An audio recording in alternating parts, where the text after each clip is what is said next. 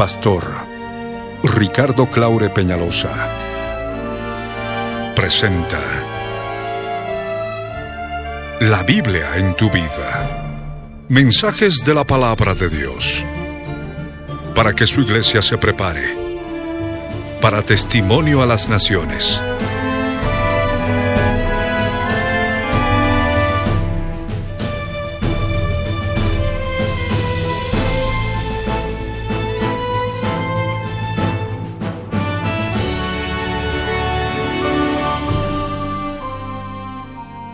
El mensaje de hoy titula La descontaminación de las obras de la carne y los espíritus que hay en ella. Está basado en el libro de Segunda de Corintios capítulo 7 verso 1, Gálatas capítulo 5 versos 19 al 21, Oseas capítulo 4 verso 12, capítulo 5 verso 4. Fue grabado en vivo el 23 de diciembre de 1995 en el Exine La Paz de la ciudad de La Paz, Bolivia, como parte de los tesoros de las cosas viejas y el 16 de agosto de 2014, por las añadiduras y otros detalles, como parte de los tesoros de las cosas nuevas. No te vayas y escucha con atención.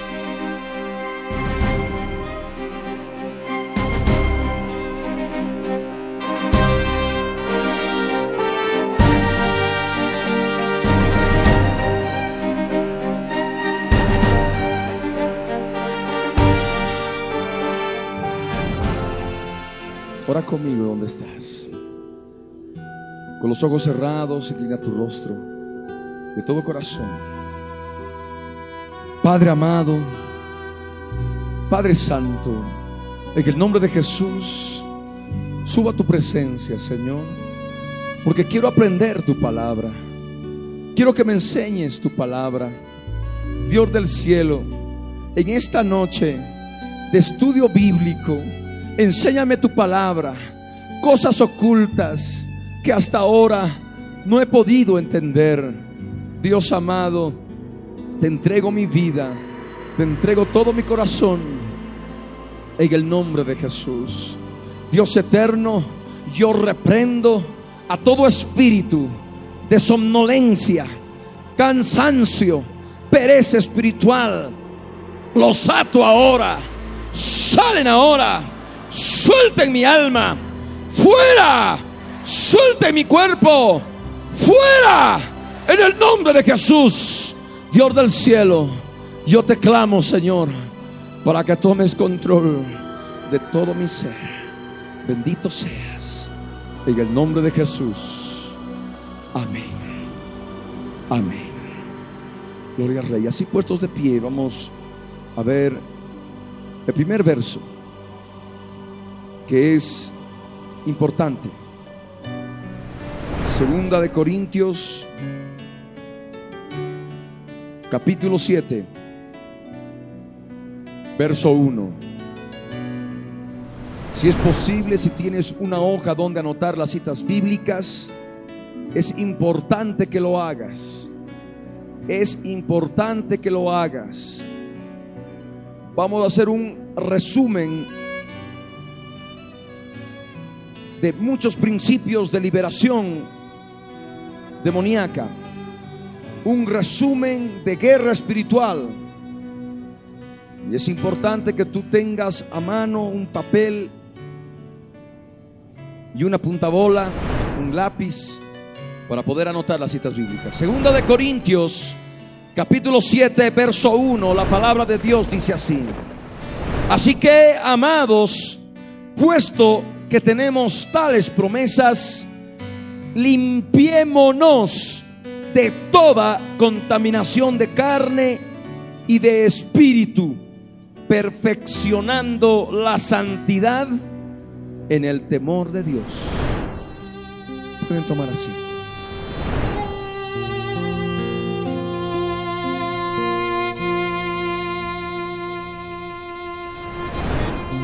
Es muy importante que ninguno tome el ejemplo de Eutico conforme la palabra nos habla en el libro de Hechos de los Apóstoles, en Hechos 20, verso 7, esto al margen de lo que es el estudio. Hechos 20, verso 7 al 12 dice, que el primer día de la semana, reunidos los discípulos para partir el pan, Pablo les enseñaba. Y es justamente la palabra en rema que recibí para esta noche lo que el Señor quería en esta vigilia. Pablo les enseñaba, habiendo de salir al día siguiente, y alargó el discurso hasta la medianoche. Y había muchas lámparas en el aposento alto donde estaban reunidos, y un joven llamado Eutico que estaba sentado en la ventana, rendido de un sueño profundo por cuanto Pablo disertaba largamente, vencido del sueño, cayó del tercer piso abajo y fue levantado muerto. Entonces descendió Pablo y se echó sobre él y abrazándole dijo, no os alarméis, pues está vivo. Después de haber subido y partido el pan y comido, habló largamente hasta el alba hasta la madrugada. Y así salió. Llevaron al joven vivo y fueron grandemente consolados. Aquí vemos que hubo una vigilia en los días de Pablo. Y esa vigilia fue completamente de enseñanza de la palabra. ¿Cuántos quieren aprender la palabra en esta noche? Amén. Muchas veces las vigilias se caracterizan, gloria a Dios, alabanza, gozo, danza, oración por los enfermos, oración por sanidad del alma, en fin, oración por diferentes necesidades.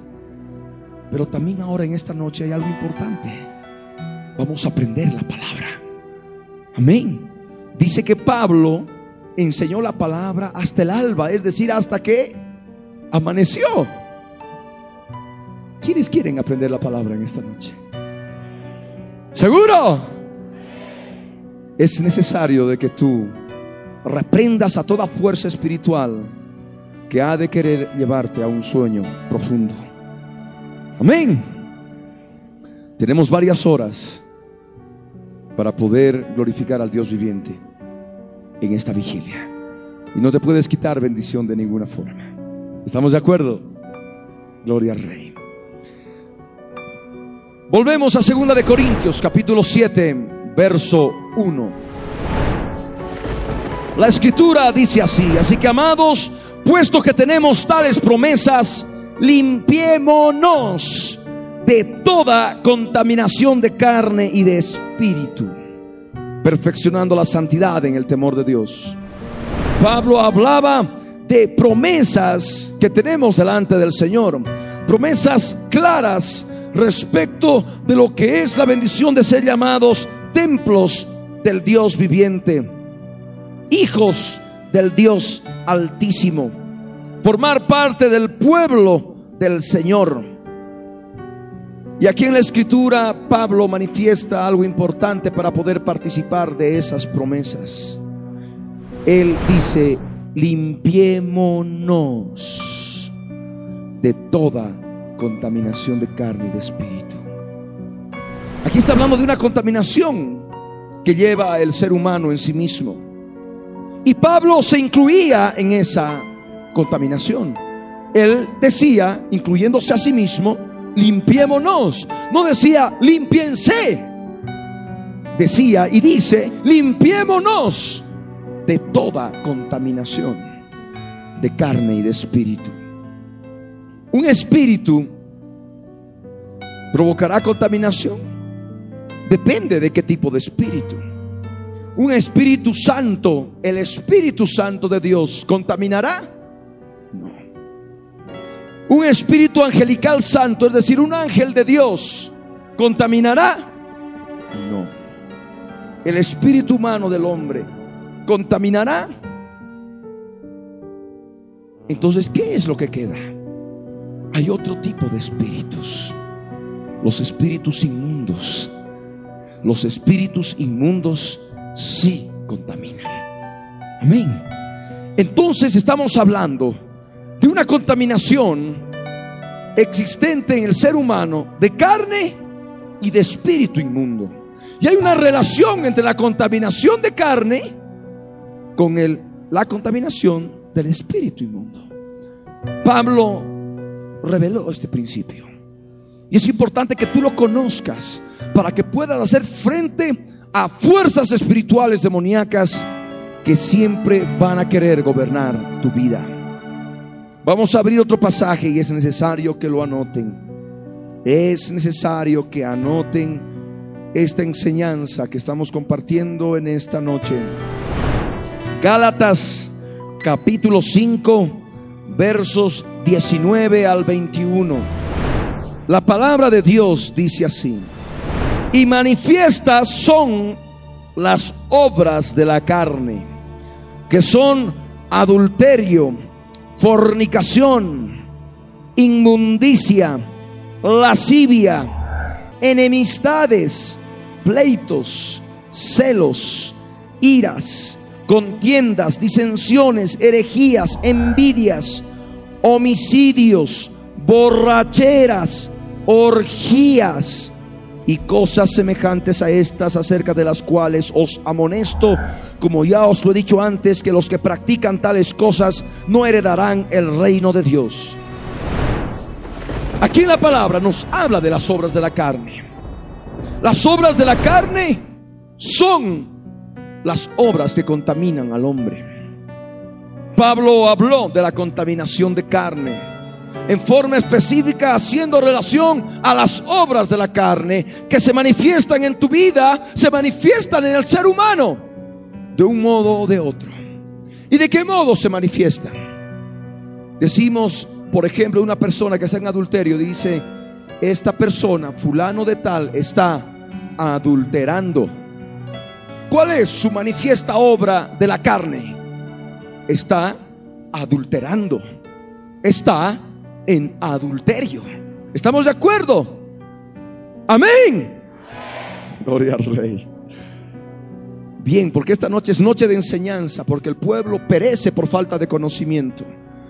El pueblo es destruido por falta de conocimiento. Por eso es importante en este día aprender la palabra de Dios. Una vigilia tal vez muy diferente a las muchas otras que hemos llevado en la obra. Pero ahora en esta noche el Señor ha mostrado que vamos a poder compartir palabra, vamos a poder enseñar para que tú puedas seguir alimentándote más de Él y saber de qué modo tienes que luchar y de qué modo tienes que limpiarte de toda contaminación de carne y de espíritu. Aquí en la escritura nos dice claramente, adulterio, una obra de la carne. Fornicación, otra obra de la carne. Es importante ver que toda obra de la carne está ligada a una fuerza espiritual demoníaca, a una fuerza espiritual del enemigo contra el cual luchamos. Aquí en la escritura podrá decir alguno, pero hermano, aquí dice obra de la carne, manifiesta. No por el hecho de que una persona esté fornicando, está actuando un espíritu de fornicación. Tú lo has dicho y es verdad.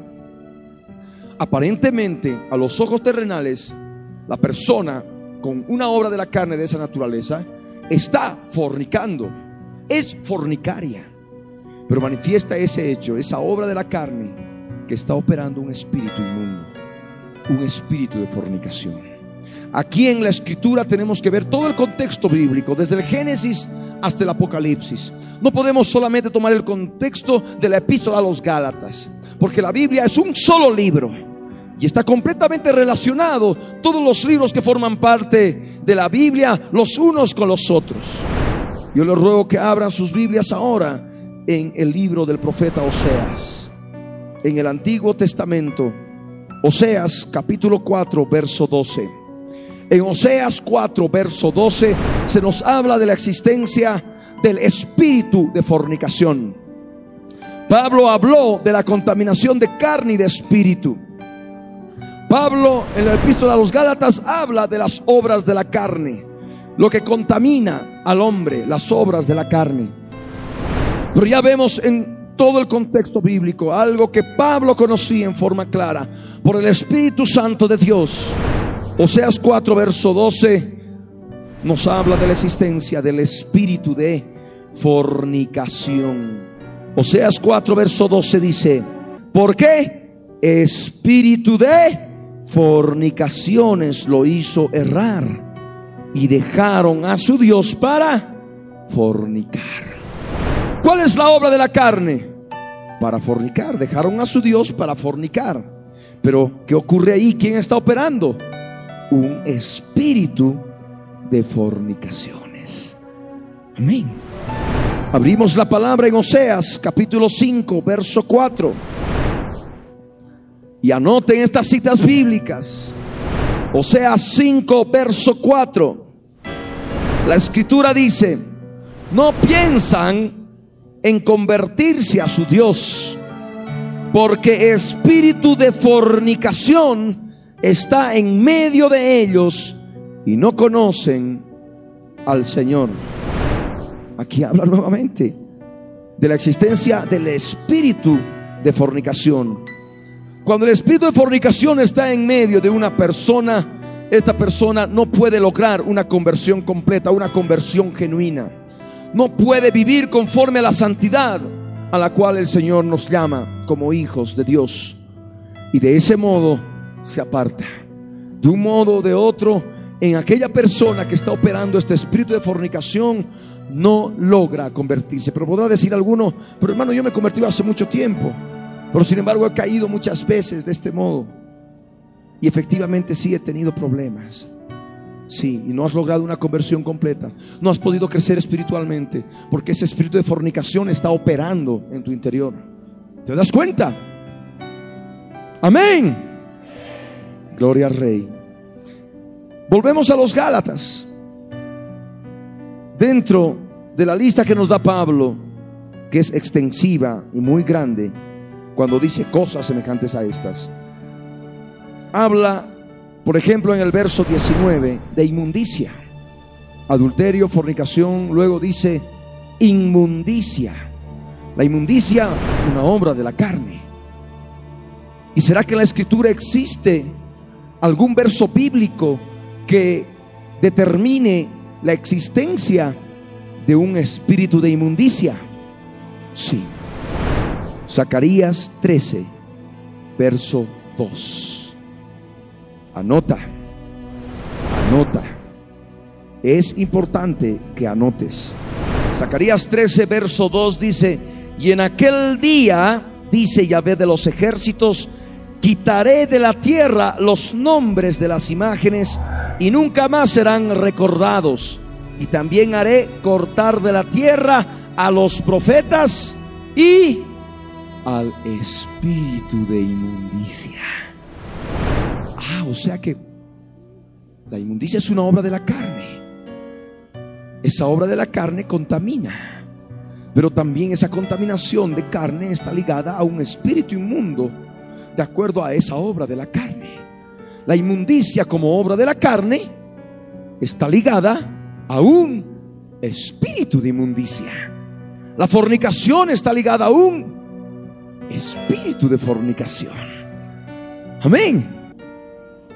Y es importante que tú comprendas esta realidad, este pasaje y todo lo que estamos viendo, porque te amplía el conocimiento del mundo espiritual, para que tú dejes de ver solamente lo que es físico o las manifestaciones físicas, sino que abras tus ojos espirituales para que veas el trasfondo de las manifestaciones físicas, la fuente de las manifestaciones físicas.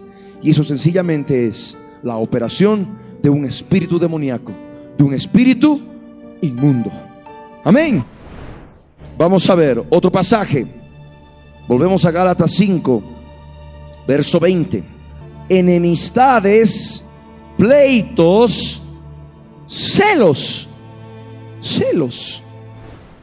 Muchas formas de celos.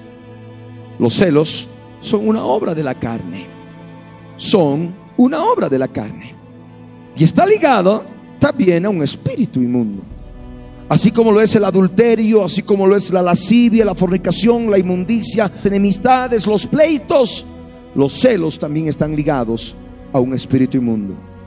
Anoten números capítulo 5, verso 14 y verso 30. Si viniere sobre el marido espíritu de celos, y tuviere celos de su mujer, habiéndose ella amancillado con otro, o viniere sobre el marido espíritu de celos, y tuviere celos de su mujer, no habiéndose ella amancillado con otro, entonces el marido traerá a su mujer al sacerdote, en fin, actuar conforme a la ley de Moisés.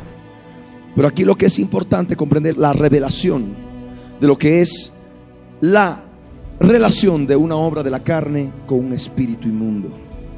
Aquí dice en el verso 14, para que el marido tenga celos, tuviere celos de su mujer, debe venir sobre el marido, ¿qué? Espíritu de celos. Amén. Está ahí la palabra. Para que el marido tenga celos de su mujer, tiene que venir sobre él espíritu de celos. Sea o no sea que ella, su mujer, se haya acostado con otro. Ahí está. El verso 30, ¿qué dice? Número 5, verso 30. O del marido sobre el cual pasare espíritu de celos y tuviere celos de su mujer la presentará entonces delante del Señor y el sacerdote ejecutará en ella toda esta ley. Y esta es la palabra importante. El marido sobre el cual pasare espíritu de celos y tuviere celos de su mujer. Para que tuviere, para que tenga celos de su mujer, tiene que pasar espíritu de celos sobre el marido. Amén. Cuando decimos esta persona tiene celos, bien, estamos hablando de que es una obra de la carne manifiesta. Cela a su mujer, está celando a su mujer, o en el caso contrario, la mujer está celando a su marido. Eso a los ojos físicos terrenales es una manifiesta obra de la carne. Pero ya con los ojos espirituales, ¿qué decimos? Está operando un espíritu de celos. ¿Sí? ¿Está clarito? ¿Están aprendiendo? Gloria al Rey. Volvemos a Gálatas. Gálatas 5, verso 21. Dice aquí, envidias, homicidios, borracheras, orgías y cosas semejantes a estas. O sea que la lista se hace mucho más extensa. ¿Qué cosas semejantes hay a estas obras de la carne? Que no están escritas aquí en Gálatas. Aquí, por ejemplo, no está la mentira, ¿verdad? Y es una cosa semejante, es una obra de la carne la mentira. ¿Qué otra cosa? La falsedad. ¿Qué otra cosa?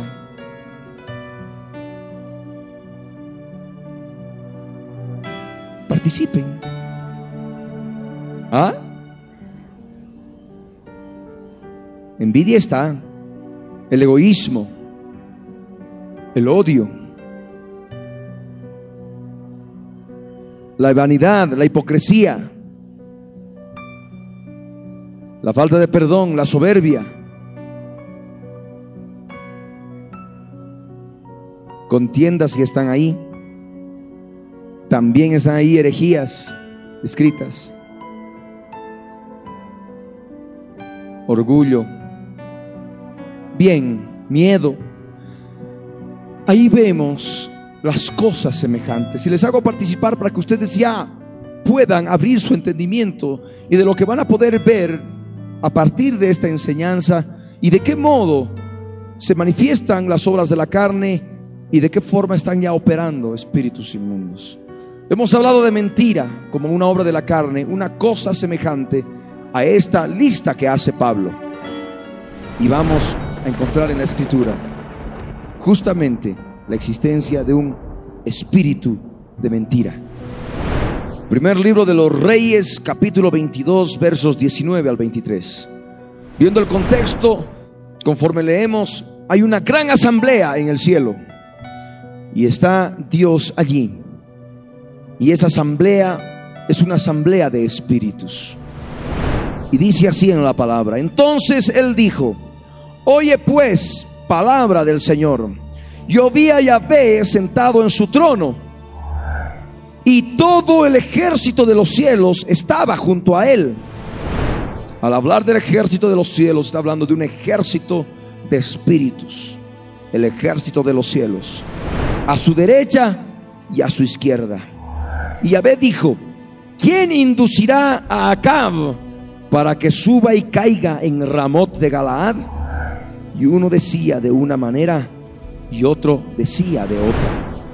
Y salió un espíritu de en medio de esa asamblea Salió un espíritu de en medio del ejército de los cielos que estaba alrededor del trono del Dios viviente. Y salió un espíritu y se puso delante del Señor y le dijo, yo le induciré, dijo el espíritu. Y el Señor le dijo, ¿de qué manera? Él dijo, yo saldré y seré espíritu de mentira en boca de todos sus profetas. Y él dijo, le inducirás y aún lo conseguirás. Ve pues y hazlo así. Y ahora he aquí Yahvé ha puesto espíritu de mentira en la boca de todos los profetas y Yahvé ha decretado el mal acerca de ti. Aquí está hablando de la existencia de un espíritu de mentira. Y esta es la realidad. La mentira que es muy común en el pueblo está ligada a un espíritu, a un espíritu inmundo. Vamos a ver otro pasaje, Miqueas. Miqueas capítulo 2, verso 11. Dice la escritura: Si alguno andando con espíritu de falsedad mintiere diciendo, yo te profetizaré de vino y de sidra, este tal será el profeta de este pueblo. Aquí habla de una obra de la carne, mentira. Si alguno andando con espíritu de falsedad mintiere, bien, ante una persona común y corriente se puede puede ver, puede darse cuenta de que otra persona le ha mentido. Pero aquí la Biblia nos revela que aquella persona que miente está andando con un espíritu de falsedad. ¿Estamos de acuerdo? La obra de la carne manifiesta es la mentira. Y en realidad lo que está ocurriendo, ¿no? Es que en el interior está operando un espíritu inmundo, un espíritu de falsedad. ¿Por qué se le llama espíritus inmundos? Porque son espíritus no santos. Amén. La mentira es algo no santo, por tanto es algo inmundo. Así como la fornicación, el adulterio, en fin, como una cantidad de espíritus inmundos ligados a las obras de la carne. Así como hay adulterio, hay el espíritu de adulterio, ligado a esa obra de la carne llamada adulterio. Fornicación con el espíritu de fornicación. Inmundicia con el espíritu de inmundicia. Lascivia con el espíritu de lascivia. Espíritus de enemistades, espíritus de pleitos, espíritus de celos, espíritu de iras, espíritu de contiendas, espíritu de disensiones, espíritus de herejías. Cuando hablamos de herejías, en el verso 20 de Gálatas 5, hablamos de doctrinas de demonios.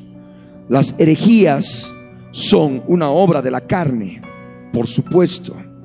Y las herejías son doctrinas totalmente contrarias a la palabra santa y verdadera. Y dentro de las herejías podemos nosotros encontrar a muchas doctrinas, muchas doctrinas que están dándose hoy en día. Hay doctrinas generales que están dando en el mundo. Herejías. Amén. Bien, vamos a abrir la palabra en Primera de Timoteo.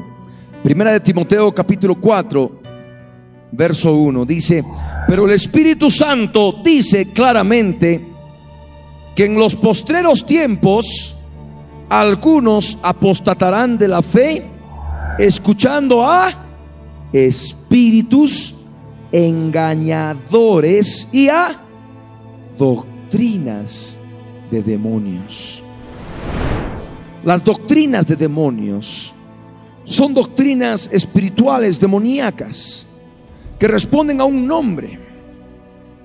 El nombre del espíritu está ligado al nombre de la doctrina. En muchas oportunidades han salido este tipo de demonios de las herejías como obras de la carne ¿ah? con sus nombres. En alguna oportunidad, y esto lo comento, ya pasó hace mucho tiempo, pero verdaderamente me impactó en un hombre y conoció al Señor Jesucristo, ocurrió lo siguiente, el momento en que se le estaba ministrando liberación, empezaron a hablar los espíritus, los demonios. Y habló uno de ellos, le dijo, tú ya me conoces. Ya nos hemos visto antes. Y así empezaron a dar sus nombres. Estos espíritus que salían de esta persona. Y ahí el espíritu volvió a hablar y me dijo, no nos saques. ¿Acaso sacándonos vas a impedir que las falsas doctrinas desaparezcan en el mundo? Por favor, no nos saques de este cuerpo. Esta casa es nuestra.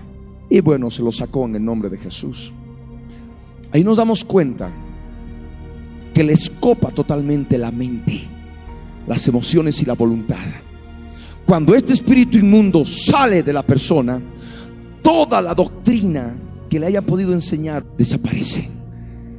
Y tiene la capacidad de poder recibir la doctrina sana, bíblica, por el Espíritu Santo de Dios. Amén.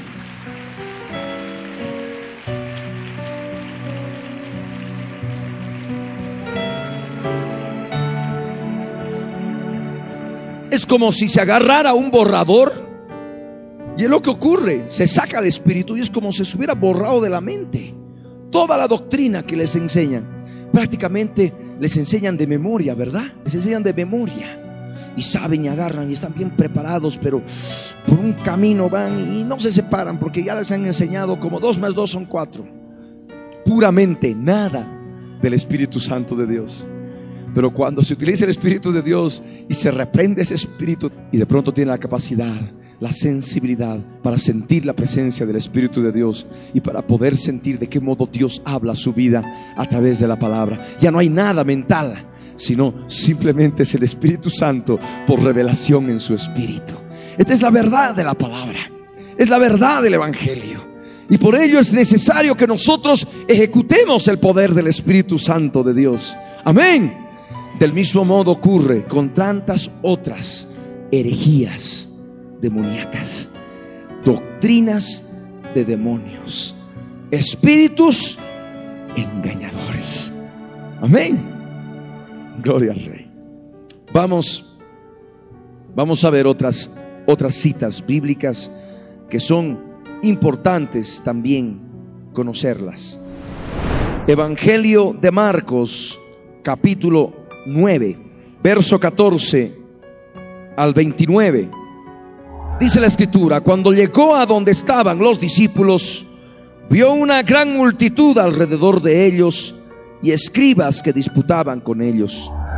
Y enseguida toda la gente viéndole se asombró y corriendo a él le saludaron. Él les preguntó, ¿qué disputáis con ellos? Jesús les preguntó, ¿qué disputáis con ellos? Y respondiendo uno de la multitud dijo, Maestro, traje a ti mi hijo que tiene un espíritu mudo. Vamos a quedarnos ahí. Un padre de familia, un padre de familia que había solicitado a los discípulos del Señor Jesús que pudieran echar fuera un espíritu inmundo que operaba en su hijo. Y cuando llega Jesús, de pronto este papá se aproxima a Jesús y primeramente le llama maestro. ¿Por qué lo reconocía como maestro? Porque había tenido que escuchar las enseñanzas de Jesús como maestro. Por eso lo reconocía y lo conocía como maestro. Maestro, traje a ti mi hijo, le dice, que tiene un espíritu mudo.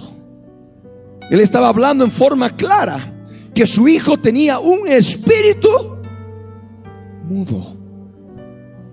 Había tenido la enseñanza de Jesús. Justamente lo que hemos compartido ahora.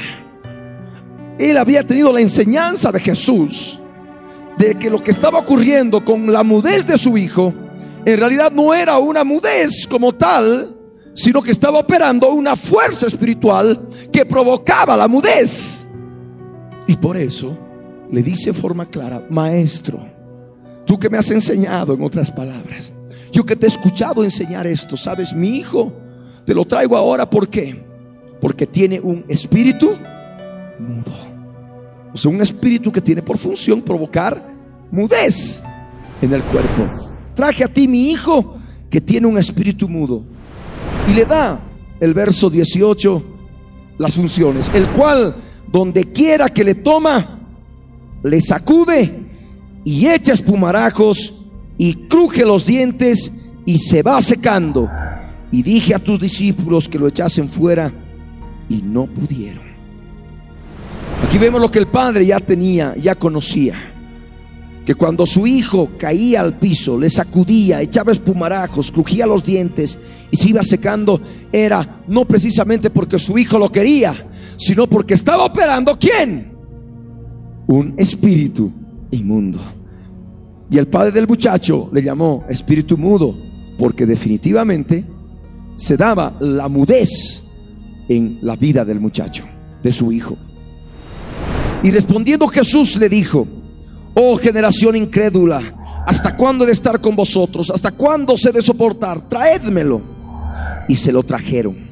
Y cuando el espíritu inmundo vio a Jesús, sacudió con violencia al muchacho, quien cayendo en tierra se revolcaba, echando espumarajos. Y esto es lo que ocurre cuando hay liberación.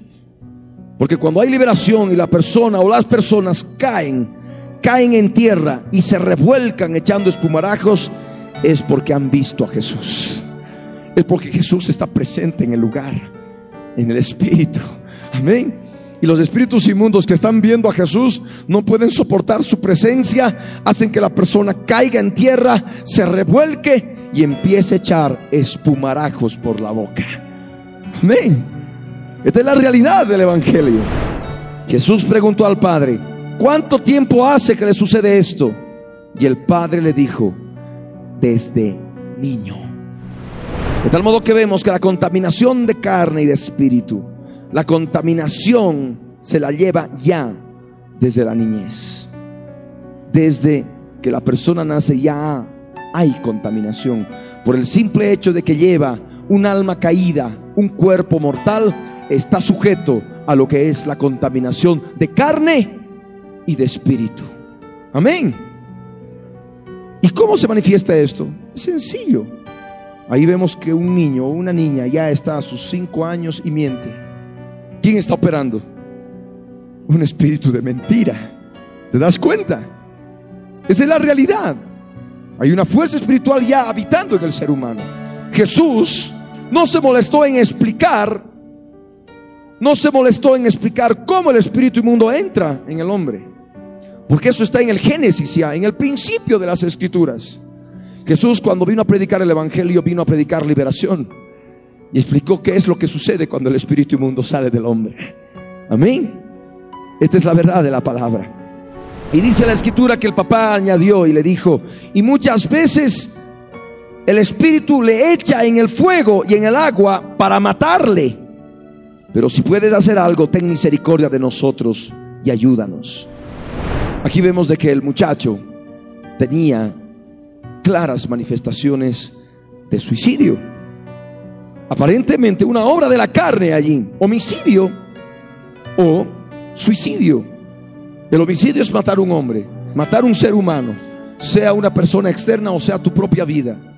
Homicidio, que también le llamamos cuando es la persona, la propia persona quiere matarse, se llama suicidio, intento de suicidio. Pues aquí vemos que una de las funciones que tenía este espíritu era provocar el suicidio. Y lo que ocurre hoy en día. Hay mucha gente que se suicida, ¿verdad? Vemos de que en el mundo se ha incrementado el número de los suicidios. Tanta gente que se mata. ¿Y quién está operando en esa obra de la carne que podemos llamarle suicidio? Un espíritu inmundo. Amén. Una fuerza espiritual demoníaca operando en el interior de la persona, que ha operado en el interior de la persona y como consiguió su cometido, la persona, como no tenía a Cristo, porque una persona que tiene a Cristo no se suicida, se va para abajo. Y de ese modo Satanás ganó ventaja. Un alma más para el infierno. He ahí la palabra y la verdad de las escrituras. El Padre le dijo, si puedes hacer algo, le dijo a Jesús, ten misericordia de nosotros y ayúdanos. Jesús le dijo, si puedes creer, al que cree, todo le es posible. E inmediatamente el padre del muchacho clamó y dijo, creo, ayuda a mi incredulidad. Y cuando Jesús vio que la multitud se agolpaba, reprendió al espíritu, ¿cómo le llama? Inmundo, diciéndole, espíritu mudo y sordo, yo te mando, sal de él y no entres más en él. Jesús nos dio el principio de llamar a los espíritus por sus nombres, por las funciones que manifiestan externamente. Amén. Ahí está nuestro amado Salvador, nuestro amado Señor y Maestro, nos enseña cómo debemos referirnos. Espíritu mudo y sordo en este caso. En otros casos, espíritu de mentira. En otros casos, espíritu de adulterio. En otros casos, espíritu de fornicación. Espíritu de incredulidad. Géneros de espíritus. Amén. Espíritu mudo y sordo, le dijo Jesús. El verso 26 añade, entonces el espíritu, clamando y sacudiéndole con violencia, salió y él quedó como muerto, de modo que muchos decían, está muerto. Y esto es lo que ocurre cuando salen los espíritus de la persona. Salen clamando. Clamar significa gritar, llorar, gemir. Y es algo normal y natural en el campo de liberación demoníaca de que los espíritus salgan gritando, salgan llorando, salgan gimiendo. A las personas que no conocen este campo y de pronto ven a una persona que va gimiendo, por favor no me saquen, por favor no me hagan daño, está ahí. En realidad no es la persona, es un espíritu inmundo que está clamando allí. Y es necesario abrir los ojos espirituales para poder entender lo que realmente está sucediendo. Salen los espíritus clamando y sacudiendo con violencia a la persona. De pronto la persona es sacudida con violencia y salen. De ese modo se manifiesta el poder del Evangelio, el poder del nombre de Jesús de Nazaret. Pero Jesús, tomándole de la mano, le enderezó y se levantó. Cuando él entró en casa, sus discípulos le preguntaron aparte, ¿por qué nosotros no pudimos echarle fuera? Y Jesús les dijo, este género con nada puede salir sino con oración y ayuno. Jesús habló de que en el campo de los espíritus inmundos hay muchos géneros. Amén. Muchos géneros. Y es justamente lo que hemos estado viendo ahora. Hay muchos géneros ligados a las funciones que manifiestan externamente. Amén. En unos casos operan en el alma, en otros casos operan en el cuerpo. Vamos a abrir otro pasaje. Evangelio de Lucas, capítulo 13, verso 10 al 17.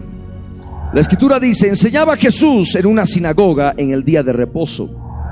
Y había allí una mujer que desde hacía 18 años tenía espíritu de enfermedad y andaba encorvada y en ninguna manera se podía enderezar.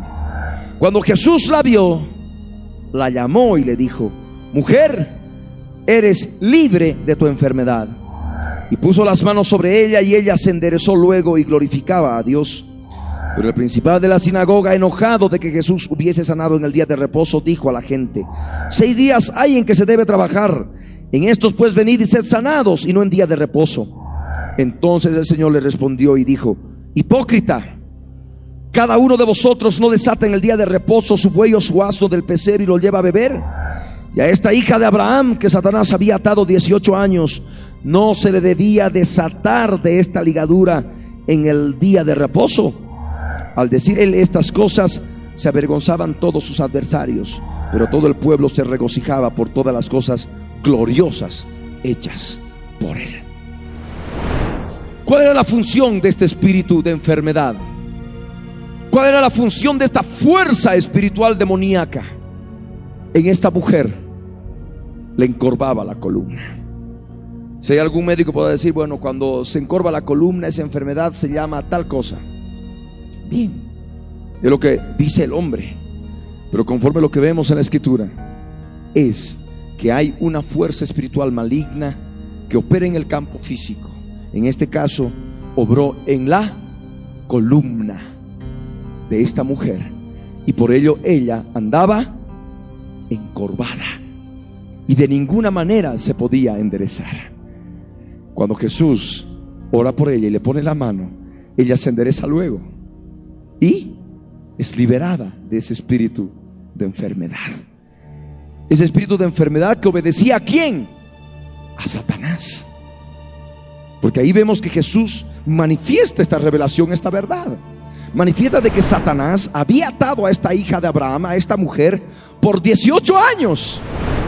¿Y cómo Satanás la había atado?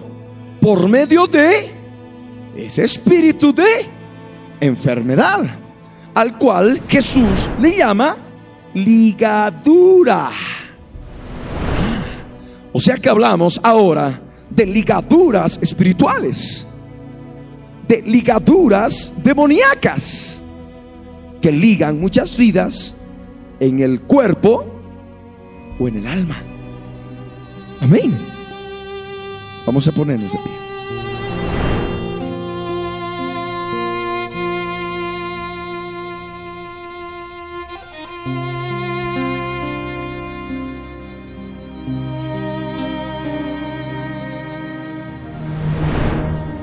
Qué hermosa ha tenido que ser la iglesia primitiva, ¿verdad? Conforme vemos ahí en los días de Pablo, hacían vigilias aprendiendo la palabra.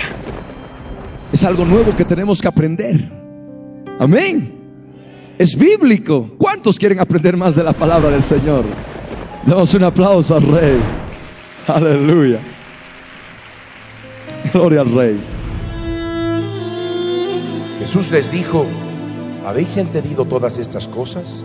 Ellos respondieron, sí, Señor. Él les dijo, por eso todo escriba, doctor, en el reino de los cielos es semejante a un padre de familia que saca de su tesoro cosas nuevas y cosas viejas.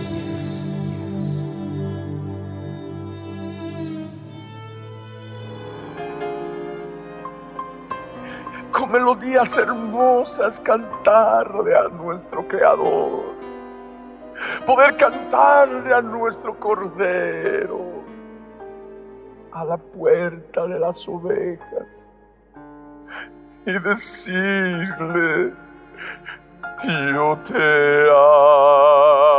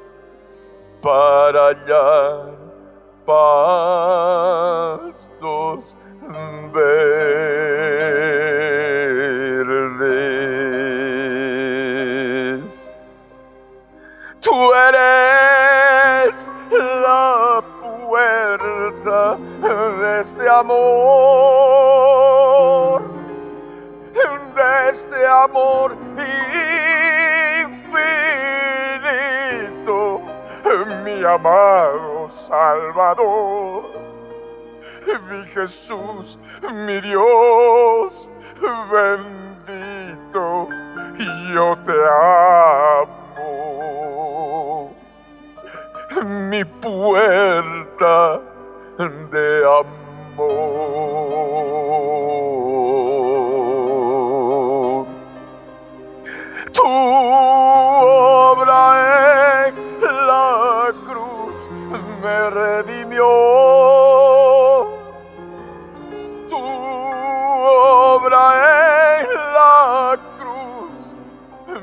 me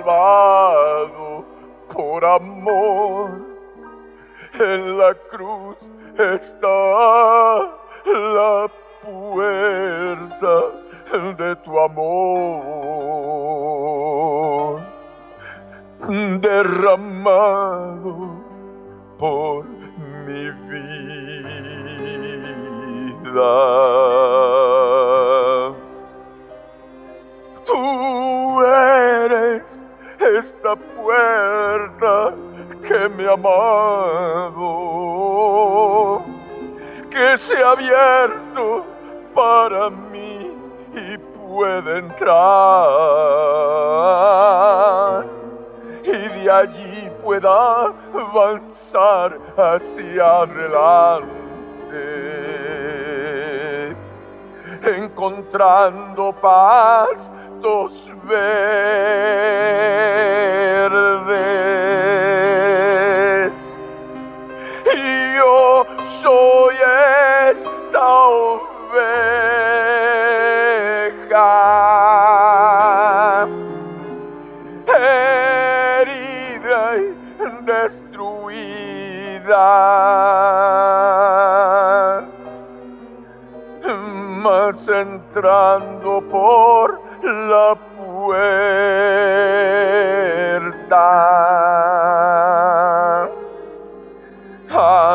sanado mis heridas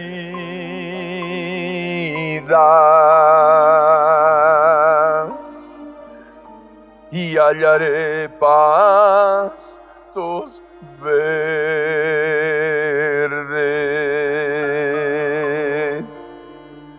porque así yo lo creo.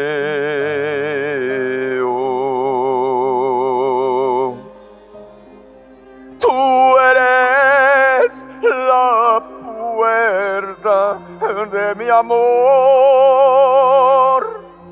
de este amor infinito que consuela todo mi ser y me permite entrar y seguir adelante, adelante.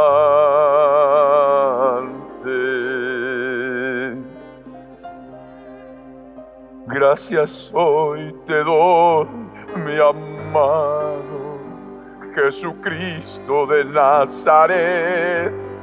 Gracias hoy te quiero dar por ser la puerta de salvación porque no, ya no quiero más estar viviendo en pecado y en maldad. Y yo quiero dejarlo terrenal y entrar por la puerta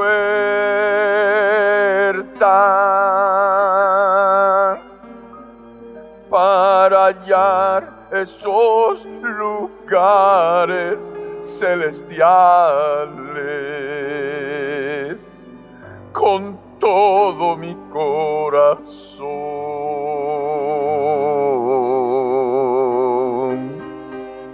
Y hoy mi corazón te canta y te alaba, mi gran Señor, mi Jesucristo, mi Cordero, buen pastor, mi Salvador. Tú eres la puerta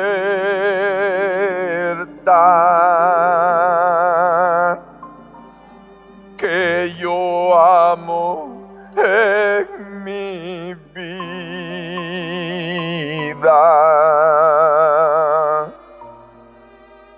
Tú eres mi puerta de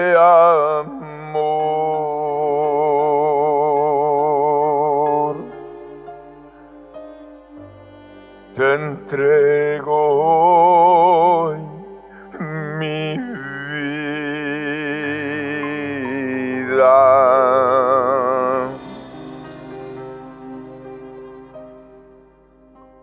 Yo quiero entregarte cada día, mi Señor, entrando por la puerta mis pecados, mi maldad, para seguir adelante hacia la patria celestial.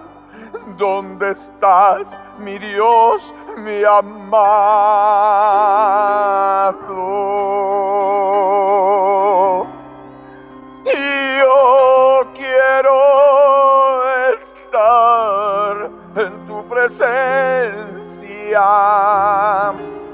Por los siglos de los siglos, mi amado Salvador, adorándote en espíritu y verdad,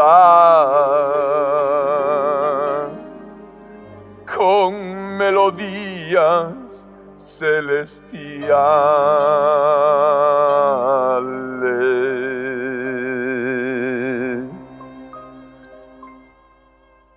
Gracias hoy te doy, mi amado Señor, por el fuego de tu amor, Señor, que invade nuestro ser. Nos llenas de tu presencia y no queremos separarnos de ti, mi amado Salvador. Aún en esta noche fría de invierno, mi Señor, poder sentir tu fuego, tu calor, acurrucados en tus brazos, por tu grande misericordia, mi Dios de amor, habiéndote reconocido como la puerta de amor, para poder extendernos más allá y a dar pastos que necesitamos. Necesitamos, mi Señor. Gracias. Gracias por esta melodía de amor que hoy tú nos has regalado, mi amado Señor. Por eso déjame adorarte. Déjame adorarte. En la compañía de muchos millares de ángeles. Y adorarte en compañía de todo tu pueblo en cada nación, cada lugar, en cada auditorio, en cada hogar, derramar nuestras almas para poderte adorar.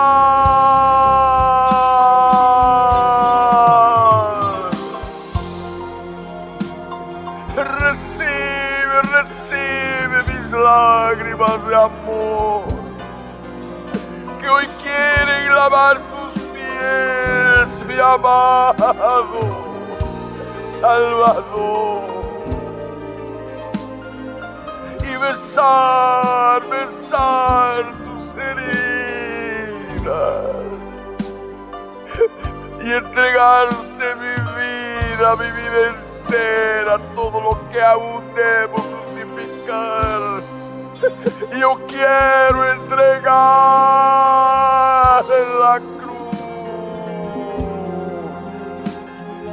Mi Dios supremo de amor, donde tú, solo tú, me has podido amar con semejante magnitud mucho más grande que el universo. Mi Dios de amor y de verdad. Recibe, recibe, recibe mi majestad. Recibe, aquí está mi corazón. Yo quiero entrar por la puerta de todo corazón, como dice tu palabra. Y darle muerte a todo lo que queda que la naturaleza de Adán para poder entrar en tu reino. Mi amado Dios, de constante amar y amar y amar las almas perdidas que se pierden en dolor, en sufrimiento, en depresión, en inseguridad, en traumas, en vejación, en recuerdos del pasado, en inseguridad, en sentimientos de fracaso y de tantas cosas. Señor.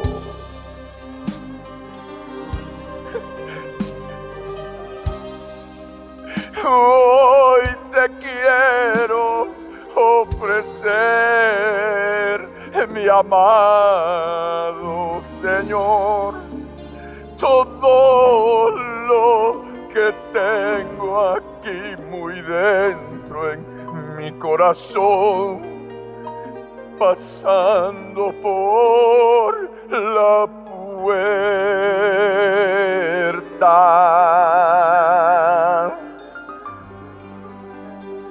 Muriendo en la cruz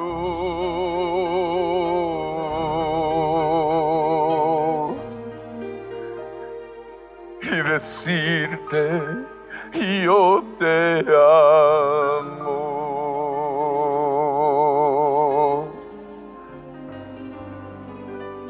Yo te amo, mi Jesús.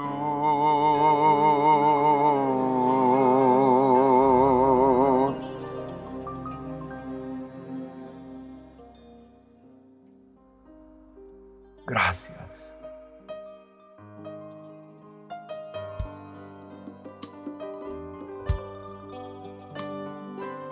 Gracias, mi Dios de amor. Gracias, mi amado Señor. ¿Cómo poder irnos, Señor? Si estamos en tu presencia sintiendo tanto calor. El fuego, el fuego de tu amor. ¿Cómo poder dejar tu presencia? llena de misericordia, que nos hace ver tantas cosas.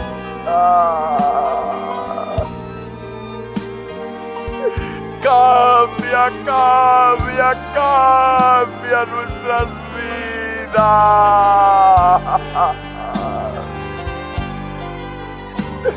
cambia nuestras vidas.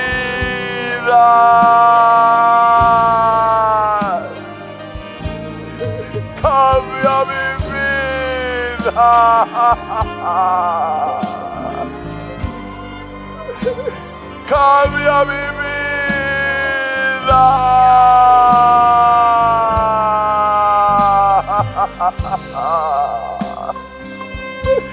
Yo quiero entrar por la puerta y hallar paz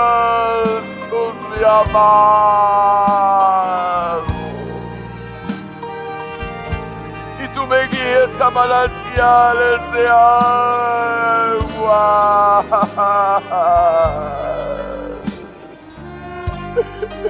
a manantiales de aguas de vida. Yo no me quiero separar de ti ahora. Yo no me quiero separar de tu presencia. Mi puerta de amor. Sí, sí, es verdad.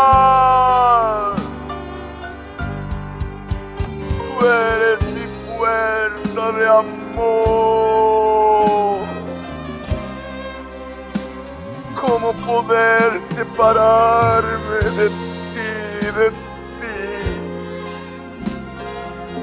Mi puerta de amor.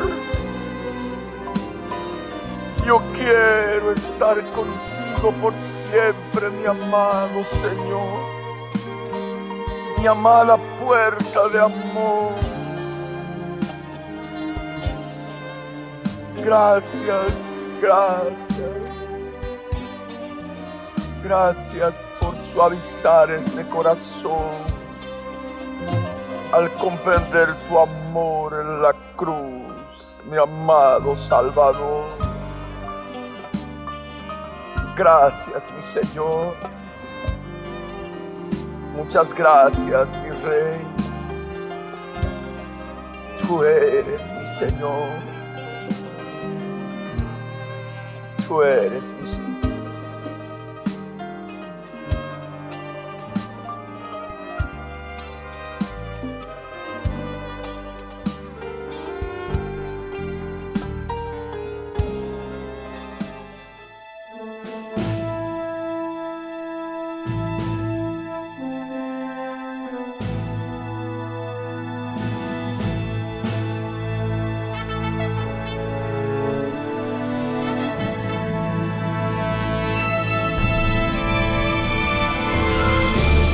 El contenido del mensaje predicado a través de la Biblia en tu vida, el día de hoy, ha sido previamente controlado minuciosamente por nuestro Departamento de Control de Cumplimiento de Ley Antidiscriminatoria y sus correspondientes derechos de autor están registrados tal cual salen al aire por todo medio masivo de comunicación en el Servicio Nacional de Propiedad Intelectual SENAPI para contrarrestar posibles calumnias y cosas afines.